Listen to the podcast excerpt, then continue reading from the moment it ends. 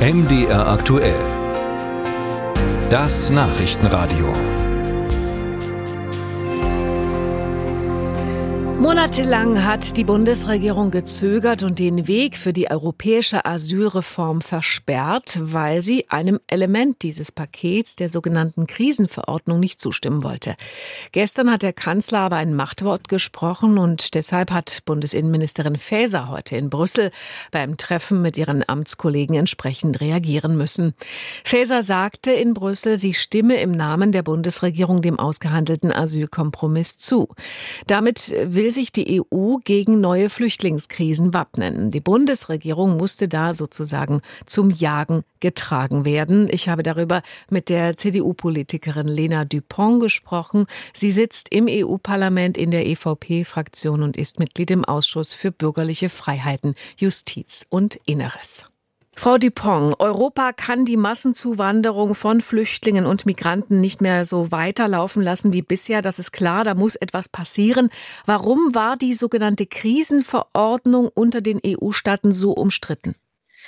Es war ja anfangs nicht nur die Krisenverordnung ähm, umstritten, sondern der gesamte Pakt an sich. Wir haben in den letzten Wochen, in den letzten Monaten sehr viel Zeit, sehr viel Ressourcen auch investiert, um zu einer Einigung zu kommen.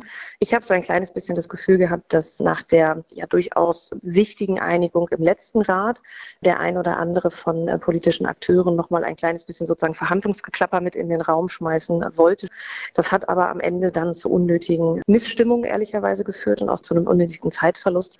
Insofern müssen wir jetzt wirklich dringend vorankommen.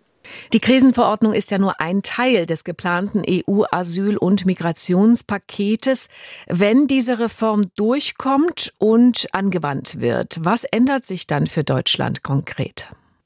Es ist im Grunde genommen, wenn das Paket durchkommt, dann haben wir das allererste Mal eine gemeinsame europäische Asyl- und Migrationspolitik. Also dieses Hangeln von Notlösung zu Notlösung, was wir in den letzten Jahren gesehen haben, das würden wir damit abschaffen können. Wir würden sicherlich nicht dafür sorgen können, dass wir nie wieder mit Migration zu tun haben. Das ist einfach utopisch. Aber wir können dafür sorgen, dass wir innerhalb der Europäischen Union verlässlicher aufgestellt sind, dass die Solidarität unter den Mitgliedstaaten verlässlicher organisiert wird und dass wir am Ende mehr Instrumente an der Haben, um das, was für uns ja gerade eine große Rolle spielt, nämlich Entlastung für unsere Kommunen dann auch zu erreichen, indem wir so eine Art Kette der Verantwortung, habe ich es immer genannt, aufsetzen, die bei der Zusammenarbeit mit Herkunfts- und Transitstaaten anfängt, den Außengrenzschutz als integralen Bestandteil mit drin hat, eben aber auch schnelle, effiziente Verfahren an der Außengrenze, wo die Personen auch verbleiben müssen bis zum Ende des Verfahrens und vor allen Dingen damit eine frühestmögliche Unterscheidung, wer ist schutzberechtigt und wer nicht. Diejenigen, die schutzberechtigt sind, werden innerhalb der Europäischen Union im Grunde genommen nach der Art Königsteiner Schlüssel verteilt. Diejenigen, die es nicht sind, werden konsequent von der Außengrenze aus zurückgeführt. Und das würde zu einer signifikanten Reduktion auch führen können, was am Ende zur Entlastung unserer Kommunen beiträgt. Wie bewerten Sie das Agieren der Bundesregierung bei diesem Thema? Bisweilen hochgradig problematisch, äh, muss ich ganz ehrlich sagen. In den Verhandlungen, sowohl im Parlament mit den sozusagen regierungstragenden Fraktionen, auch im Rat, ist es bisweilen sehr schwierig gewesen, Kompromisse zu finden, weil sie mit sehr starken, pointierten Positionen sozusagen auch in die Verhandlungen reingegangen sind, wie man ja jetzt beispielsweise auch an der Krisenverordnung gesehen hat.